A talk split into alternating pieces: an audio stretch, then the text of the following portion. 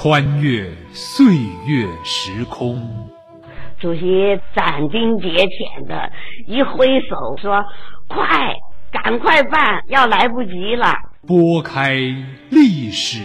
迷雾。我是周恩来，吴法宪同志，你要以空军司令员的身份亲自下达命令，三台你就停在那里，不准动。揭秘风尘史实，评说风云人物。老林说旧闻。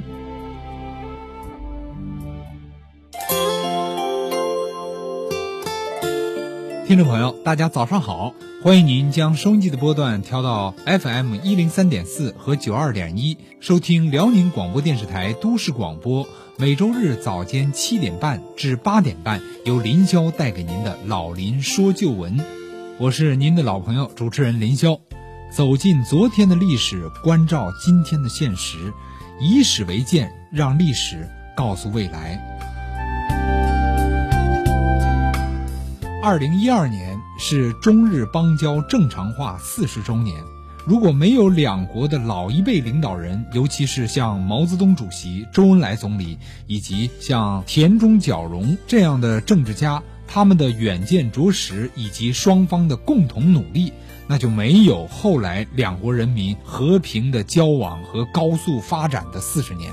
在一九七二年九月二十九日。中日两国发表的联合声明当中，中国政府放弃了对日本国的战争赔偿要求，同时说日本方面痛感日本国过去由于战争给中国人民造成的重大损失的责任，表示深刻的反省。日本承认中华人民共和国是代表中国的唯一合法政府，承认台湾是中国领土不可分割的一部分。一九五二年签订的《日本台湾条约》是非法的、无效的。在这儿呢，我要告诉大家，这个所谓的日台条约啊，就是在五二年的时候，台湾当局当时是出于自己的政治需要，放弃了对日本侵华战争的索赔要求。那么，在上世纪的七十年代初，毛泽东主席和周恩来总理为什么在实现中日邦交正常化期间，也是放弃了对日本的索赔要求？近年来呢，也有一些专家和媒体记者关注这个事儿。那么前不久呢，也有一些听众和朋友问我，说当年中国免除日本战争赔款的这个原因是什么啊？历史的环境又是怎样的？假如当时跟他索赔的话，能索赔多少啊？后果又是怎样的呢？是弊大于利，还是利大于弊呢？这实在是一个比较专业的问题，为此呢，我也是在网上搜了不少资料，而且看到一些媒体的文章，还有请教了咱们辽宁省委党校的近现代史的专家。在今天我们的节目里面，林霄就来和大家谈一谈当年中国为何放弃了抗日战争的索赔。抗日战争结束后，中国的战争损失按战时价格计算达六百多亿美元，而当时中国分得的赔偿物资却只占万分之三。蒋介石集团在逃到台湾之后，于一九五二年免除了日本的战争赔偿，中国政府不予承认。毛泽东与周恩来为何从最初主张向日本索赔，到后来又放弃向日本索赔要求？中日建交经历了怎样的曲折？而在一九七二年，日本田中首相访华期间，日本高官的一句什么话让周恩来无法忍受？前事不忘，后事之师，这样的经验教训，我们应该牢牢记住。请听老林说旧闻：中国为何放弃抗日战争的索赔？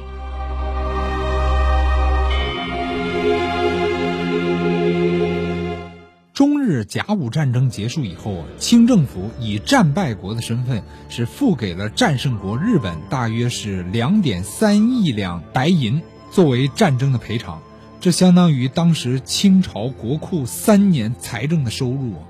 当时呢，也是靠了这笔钱，日本呢大力发展了重工业、军火工业和教育事业。然而，第二次世界大战结束之后啊，饱受侵略战争蹂躏的中国却没有得到日本应有和及时的战争赔偿。此后呢，由于世事转换，时间、地点、环境都不一样了。最终呢，中国是放弃了对日本的战争赔偿要求。回顾这一段历史，也不能不引起世人的一些思考。大家知道，一九四五年由中美英苏四国发布的波茨坦公告，由中美英三国发布的波茨坦公告当中，第一次明确了日本赔偿的原则，就是日本可以保留维持其经济运转所必须的工业设备和食物，其余的是可以用来赔偿。在战争初期的时候，美国对于日本赔偿的态度是相当积极的，但是呢，在一九四七年四月四日，他们采取了单独行动，发动了先期拆迁。可是后来，随着美苏对立日益尖锐，再加上中国人民解放军战争顺利进展，美国的外交政策就有了根本性的转变。在远东方面，美国是急盼建立一个。反对苏联、反对共产党的基地，而环顾全球啊，只有在他控制下的日本是最符合这个条件的。于是呢，扶持日本、抵赖赔偿就成了美国当时的基本方针。据当年国民党行政院赔偿委员会的估计啊，二次大战结束，中国战时的损失，按照当时的这个价格计算，是不下六百二十亿美元啊，六百二十亿美元呢。本来呢，按照一九四六年三月美国政府所制定的临时赔偿方案，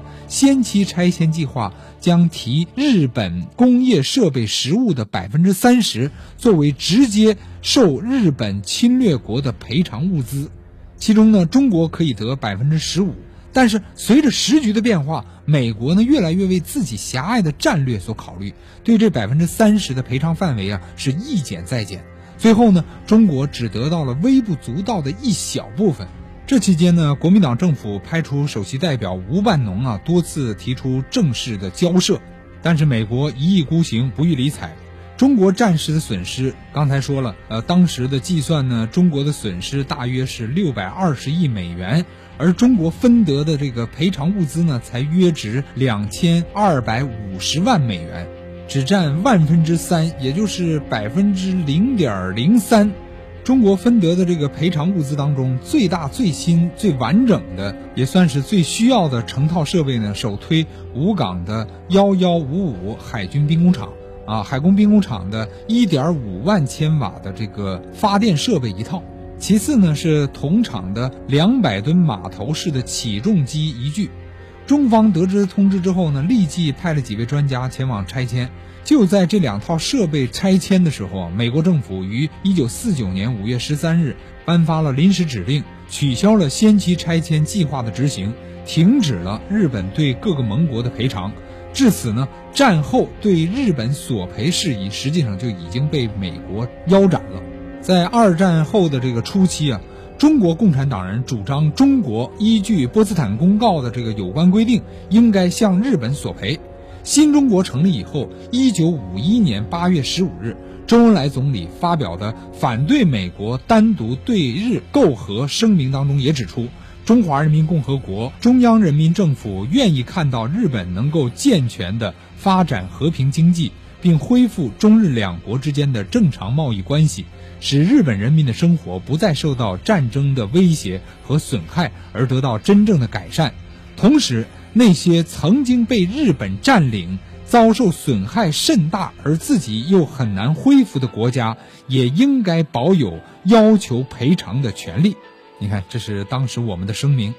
但是到了一九五二年，日本与台湾当局啊，在日台条约里啊，就战争赔偿问题呢做了规定。免除了日本的战争赔偿，但是由于该条约的非法性，中国政府从未予以承认。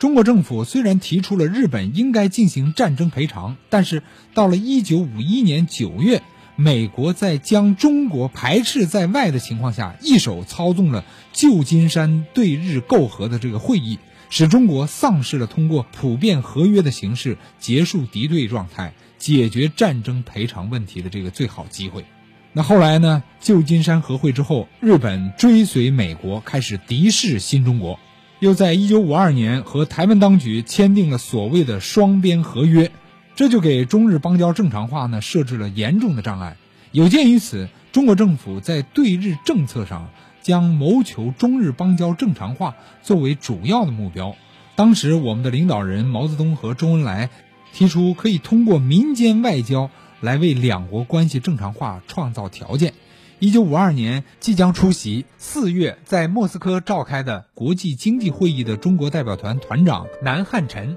致函日本国际经济恳谈会，表示愿意与日本代表在会议期间进行有关国际贸易方面的商谈，对方表示同意。在苏联，中日双方代表协商确定在和平、互利、友好的基本方针之下开展中日贸易。五月期间。日方三位代表应中国的邀请来到中国进一步商谈，并且于六月一号签署了第一个中日民间贸易协定。这样呢，就打开了中日民间交往的大门。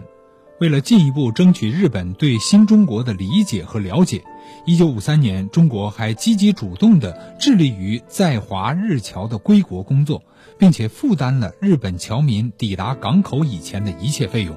中国在日本归侨问题上的积极态度深得日本国内的赞许，一时间日本要求改善中日关系的呼声很高。一九五三年十月，以池田正之辅为团长的日本国会议员促进日中贸易联合代表团应邀访华，双方签订了每一方进出口总额为三百万英镑的中日第二次民间贸易协定。一九五四年底，吉田下台。继任的鸠山对改善中日关系持积极态度。一九五五年三月，中国贸易代表团应邀访问日本。这次中国代表提出了发展国际间的贸易关系，民间努力固然需要，政府的支持和承担应当负起的责任更为重要。日方对中方的观点表示赞同。五月四日，双方签订了第三次协定，实现了民间协议与官方挂钩的目的。在中日关系出现较好势头的情况下，中国政府曾经希望在鸠山任期内实现中日邦交正常化。为了争取日本，中国以宽大为怀，于五六年四月决定对关押的日本战犯按照宽大政策进行处理。一九五六年六月，宣布了对一千零一十七名日本战犯免于起诉，分批释放回国。对四十五名罪行特大的战犯也分别从宽判处了徒刑，并且同意日本亲属在其服刑期间可来华探视。另外，当时中国政府为了进一步推动中日邦交正常化，已经初步有了放弃要日本进行战争赔偿的打算。据原中国人民解放军军事法院副院长袁光回忆。他们在起草有关审判日本战犯的决议时，有的同志提出，日本侵略中国给我们造成了很大的损失和灾难，坚决要在决议上写要求日本政府向中国赔款。当时他们都认为，既然苏联等国在第二次世界大战之后向纳粹德国提出了赔偿战争损失的问题，苏联红军进入东北也没收了日本在东北的资产和财物。我们要求日本赔偿也是理所当然的。他们将此想法向周总理做了汇报。周总理听完了我们的汇报，当场明确指示我们：这个款可能不要赔了，赔款还是要日本人民的钱。政府还能拿出钱来吗？一九五六年十一月，日中友好协会第一任会长、原参议院副议长松本智一郎。应中国人民对外友好协会的邀请，参加在北京举行的孙中山诞辰九十周年纪念活动。期间，周恩来总理与松本智一郎的一次谈话中又提到，日本人民是无罪的，中国无意要求日本进行战争赔偿。但是，当时处于美国控制下的日本不可能有自己独立自主的外交。鸠山内阁由于美国的压力以及内部亲美路线的制约。未能够在中日邦交正常化问题上向前迈出大步。一九五七年二月，安信介上台后，推行亲台湾、敌视大陆的恶化中日关系的政策，并且竭力鼓吹台湾反攻大陆，阻挠第四次中日贸易协定的签订，使已经有了一定程度发展的中日关系又蒙上了阴影。为了缓和中日关系，中国在一九五八年一月由廖承志向日方提出了改善中日关系的三项条件，安信介内阁必须停止敌视新中国的言论和行动，停止制造两个中国的阴谋，保证不再阻挠中日关系正常化。一九六零年六月，安信介下台，中日关系又出现了转机，进入了半官半民阶段。这一时期，中国高层领导对实现中日邦交正常化的战争赔偿问题已经基本明确了要放弃的立场。一九六一年六月。周恩来在接见溥仪的弟弟溥杰夫妇，因为溥杰之妻呢是日本人，接见他们的时候就说：“我们应该向前看，应该努力的促进中日两国友好关系，恢复邦交，发展经济和文化。我们并不总是盯着过去的事情。”一九六四年六月，国务院副总理兼外长陈毅在回答日本东京广播报道局长桥本博关于。对于日本的赔偿问题是怎么想的这一问题的时候，这样回答道：“中国人民在日本军国主义侵略中国的战争期间，曾经遭受了巨大的损失，对此中国人民有权要求赔偿。但是战争已经过去快二十年了，现在中日两国连和平条约还都还没有缔结，这个问题从何谈起啊？”中国政府和中国人民对待中日关系，从来是向前看，而不是向后看。目前，中日两国政府需要共同努力来解决的，首先是如何促进两国关系正常化的问题。如果日本政府尊重本国人民的意愿，就应该有诚意、有准备、有步骤的来解决两国邦交正常化的大问题。当两国邦交恢复的时候，其他问题都是容易通过友好协商来加以解决的。陈毅的这段话表明，对中国来说，实现邦交正常化是头等大事，赔偿问题绝不应成为妨碍中日邦交的障碍。那么，进入到七十年代后，中日实现邦交正常化的形势日趋成熟。从国际上看，中美两国出于各自的战略考虑，已经开始接近了。一九七一年十月，第二十六届联大又通过了决议，恢复了中国在联合国的合法席位，并且驱逐了台湾当局。中国的国际地位可谓空前提高。在此大背景下，日本各阶层人民要求恢复中日邦交的呼声也日渐高涨。中国提出的中日复交的三项原则，也就是中华人民共和国政府是代表中国的唯一合法政府，台湾是中华人民共和国不可分割的一部分，日台条约是非法的、无效的，应予废除。这三个原则日益得到了日本广泛的赞同。一九七二年七月，敌视中国的佐藤下台了，田中角荣组成了新的内阁。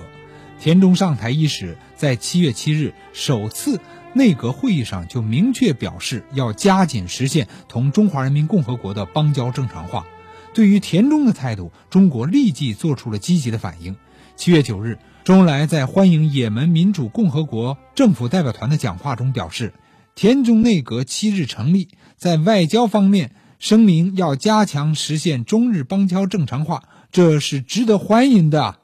在日本内阁成立的第三天，中日友协副秘书长孙平化率领上海芭蕾舞团访问日本公演。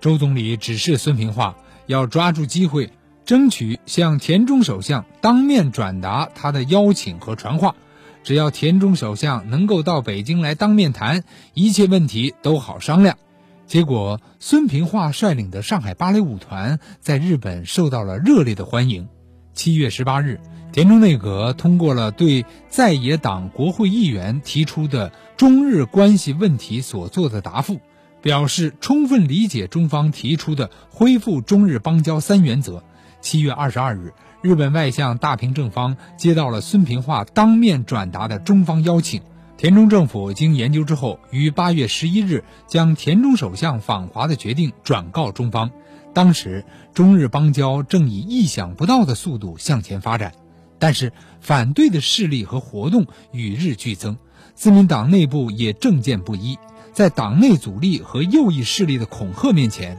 田中角荣终于表现出一位政治家的勇气和果断。八月十五日，田中亲自接见孙平化等人，正式表示接受访华邀请。九月二十日，中日双方同时发表公告，宣布田中首相于九月二十五日至三十日访问中国。此前，大平外相问田中，中国的真意已经基本上清楚了，剩下的只是行动了。你过去想做的事情，已经到了该做的时候了，是不是下决心一块干？田中当即回答：“好，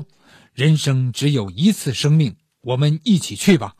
为了准备中日邦交正常化的谈判，日本外务省还组织了由条约局局长高岛一郎负责的工作小组。当时，这个工作小组所顾虑的是如何实现与中国的邦交正常化，又不否定日台和平条约。此外，便是中国对于战争赔偿问题的明确态度。为了摸清中国政府对邦交正常化问题的全面立场，一九七二年七月二十七日。日本公民党中央执行委员长竹入义胜充当了沟通中日政府之间的特殊使命。逐日来华以后，在与周恩来的会谈中，周恩来将经过毛泽东同意的中方方案，也就是拟议中的联合声明草案八项，向族裔做了披露。这八项当中的第七项啊，就是关于战争赔偿的条款，内容是为了中日两国人民的友谊。中华人民共和国政府放弃向日本要求战争赔偿的权利，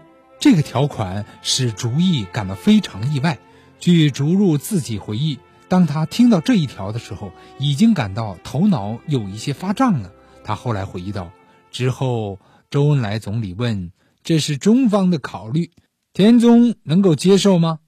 我回答道：‘那还不知道。不过，为了实现中日邦交正常化。’”我们会竭尽全力的。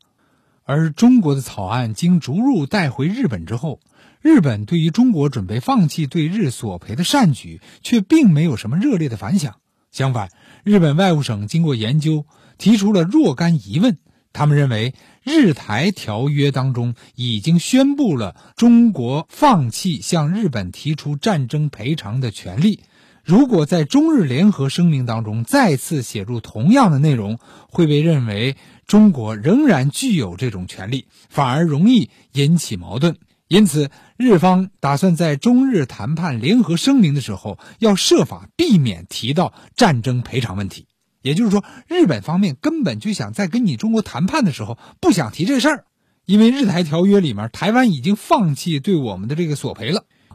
好，听众朋友，一段广告之后。欢迎您继续收听我们的《老林说旧闻》。